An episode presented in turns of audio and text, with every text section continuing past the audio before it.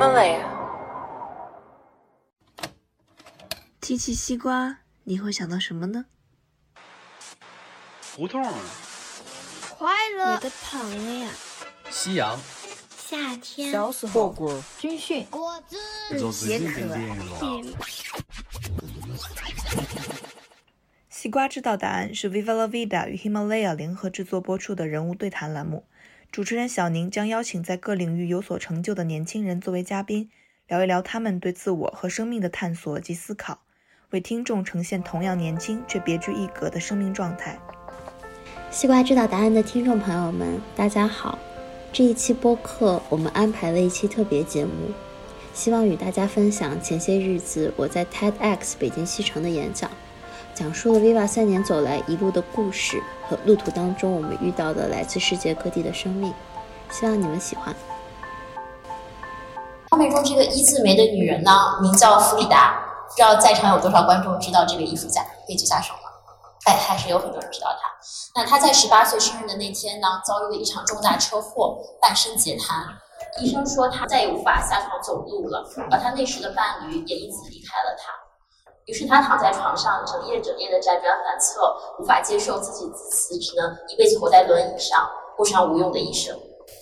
他在无奈之中拿起画笔，却意外的发现画画这件事情让他找到生命的力量。长久的病痛、爱人的离去、贫穷的纠缠、半生的残疾，他经历了比我们常人更多的不幸。但是他每次拿起画笔的时候，就像是有一双翅膀一样，能够越过生活的束缚和无奈。重新开启生命的篇章。他曾经说：“Feet, what do I need you for when I have wings to fly？” 他有过一次不受掌控的悲剧人生，但是生命给了他第二次机会，让他能够脱离现实的种种束缚，能够用画笔去创造自己的独特人生。而即使到了生命的最后一刻，他依然用最明亮的色彩完成这样一幅画：“Viva la vida。”二零八年一月份，因为姥爷的突然离世。我抱着一个有关生命和死亡的困惑，踏上墨西哥这片土地。我偶遇弗里达和他的故居蓝房子，和这幅叫做《Viva la Vida》的西瓜图，我完完全全被弗里达的生命震撼。于是我开始好奇，对普通人的生命感到好奇。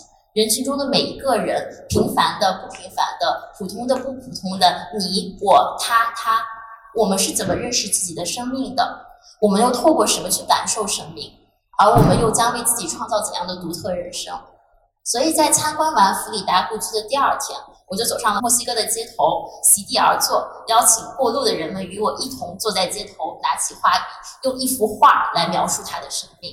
那天呢，我在街头坐了三个小时，竟然有七十个路人为我画下他们的生命。每一幅画都很不同，每一个生命都有他自己的精彩。后来我走过几十个城市，遇见上千个生命为我讲述他们的故事。再后来，在墨西哥，我曾遇到了他，一位羞涩的小伙子。他不会说英语，只能笨拙地用谷歌翻译听懂我。于是我跟他讲：“我希望你为我画出你的生命。”他坐在树下一笔一画，整整一个小时的时间，最后将他的生命画像递给我。我非常震惊，我从来没有想到一个相貌平平的人内心竟然有这样丰富狂野的世界。我以为他是艺术家，于是我问他你的职业是什么？我用谷歌翻译，我才得知他只是一位酒吧服务员。一位如此沉默的酒吧服务员，我想他只有夜深人静、独自在家的时候，才能从他普通的职业角色里面重新出发，用画笔去描摹他沉默外表下真正鲜活的生命。她是我在阿富汗，我们的志愿者在阿富汗遇到的一位女性，她是一位身穿红色的女权主义者。那在他的生命画像中呢，画了很多红色的女孩，大家可以看。他说：“我画的这些红色的女孩，她们穿着红色的衣服、红色的鞋子、红色的口红、红色的帽子。但是在阿富汗，你是不会看见女孩穿红色的，因为红色在穆斯林文化里面是一个魅惑的颜色。但是女人应该穿着低调，应该非黑即白。”他说：“可是我偏要穿红色，我不是为了任何一个男人，就是为了我自己。”你很难以想象，这样一个看起来极为乐观开朗的女性，她生活在这样一个具有压迫性的社会环境下，却敢于从她文化的桎梏中重新出发。她选择不再沉默，为自己，并不是为她的老公，不是为她的孩子，不是为她的父母或者任何一个别人，而是为自己去发出强有力的声音，去创造属于她自己的独一无二的人生。在肯尼亚的贫民窟里。我们遇到一个十四岁的男孩儿，当我们邀请他画出自己的生命的时候，他画了一位穿着七号球衣的足球运动员。一个从来没有走出贫民窟的十四岁男孩，却对我们说：“我希望成为世界级的球星。”我的好友意识到，也曾拍摄过肯尼亚最大的贫民窟基贝拉里面的一位黑人舞蹈老师。他呢，多年在那儿志愿的教大的孩子跳芭蕾，在一个不能再破旧的房子里面，那些在生活中难以找到希望的孩子们翩翩起舞。这位舞蹈老师说：“他说这些贫民窟的孩子，只有在这个舞蹈室里的时候，才是真正自由的，因为在舞蹈里面，他们再也没有现实生活的束缚，他们可以成为他们想成为的任何一个人。”而很多年后，这些孩子里面并没有人成为国际舞星，但他们中也没有人成为毒贩，没有人成为妓女，没有人成为赌徒。所以，一个破旧的舞蹈教室对他们来说，却是能够超越无望的现实，追求内心之美的唯一方式。他们在舞蹈当中重新出发，感受生命，创造属于自己的独特人生。在旧金山街头，我遇到了厨师 Jeff，他把生命意义化作了一个煎蛋、一杯水和一个厨师帽。我问他：“你为什么要这么画生命？”他告诉我，他曾经有整整三年的时间都是一名流浪汉。那个时候的他也是一名单亲父亲。那他那个时候刚刚来到旧金山，周遭的环境如此的陌生而冰冷，他几度觉得对生活失去希望，他想要自杀，一了百了。可是他每次面对自己的孩子，看到了孩子，他始终不忍心放手，因为是爱让他看到了绝望生命中的最后一丝可能性。于是几番挣扎之后呢，他报名了旧金山市政府为流浪汉专门开设的厨艺培训班。在那半年的学习里，他将对孩子的爱、对生命的希望、对世界的眷恋，全部都一股脑的投入到食物当中。尽管生活中那么多的艰难，但只要能制作一份美食，他便能又一次感受到生命的力量，获得重新出发的勇气。多年后呢，在我遇见他的那天，他已经成为旧金山一位小有名气的厨师，准备创立自己的美食品牌。他在画纸上郑重地写下 “Do not give up”，把他的邮箱留下。他让我去把他的故事传递给更多人，让人们在最难的时候能够坚持下来，总会有云开月明的一天。那我被他的故事打动，我也从此建立了一个线上生命画像馆。我把我在墨西哥、在旧金山收集到的所有生命画像都放在这里，呈现给更多人。只不过那天我跟 Jeff 的相遇，只是两个陌生人在街头的偶遇，我们并没有留下彼此的联系方式，我们也再也没有遇见。直到半年后的某一天，我收到一条微信好友请求，是 Chef Jeff。我非常吃惊，因为我记得他，于是我连忙通过跟他问好，并且我询问他是如何找到我的微信的，因为我不觉得一个美国人他会有微信。他告诉我呢，是一位来自中国的小姑娘，啊，这个小姑娘叫 Vanessa。Vanessa 在 Viva La Vida 的网站上面看到了 Chef Jeff 的画作和故事，于是 Vanessa 写邮件给他，聊起他的生命故事。一来二去之后呢，他们就变成了跨越国界的好朋友。于是小姑娘呢，后来加入了 Viva，变成了志愿者，呃，有了我的微信，于是 Vanessa 就把我和 Chef Jeff 连接在了一起。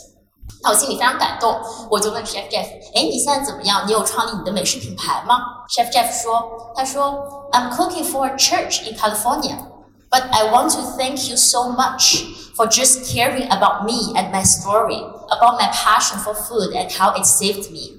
That day I met you will forever stay with me.” 所以大家可以想到，一个面临绝境的年轻父亲，他因为对孩子的爱而选择在困境中重新出发，食物变成他感受生命、创造独特人生的方式。而一段在街头转角的倾听，一幅挂在网上的画，让几颗心跨越几千公里而连接。我想，这让那个时候的我感受到属于我的那份生命力量，也给予我从亲人离世的伤痛中重新出发的勇气。所以我无时无刻不被这些旅途出现的生命所打动。我爱他们的出走，爱他们的抗争，爱他们重新出发的勇气，爱他们专心致志的感受生命、创造独特人生的态度。我想，这是一种源于生命最深处的呐喊和力量。但是，生命并非一定要经历绝境才能重新出发。感受生命的方式，其实也可以渗透在生活中的点点滴滴。今年二月份的时候，我在达拉斯转机。我坐上了航站楼之间的免费大巴，我遇到了这位司机 Robert。那短短十分钟的乘车经历，他让我非常感动。我上车之前呢，他主动下车帮我提行李；我上车之后，他向我问好，跟我对话，问我来美国做什么，呃，有什么他能帮忙的。开车期间，同时他在一路观察有没有没有赶上大巴的乘客，专门在站点与站点之间为他们停下车来。为了接他们上车。而下车前呢，他会跟每一个乘客非常认真的去解释下车后怎么走。下车之后呢，他又帮我把行李一直拿到路边。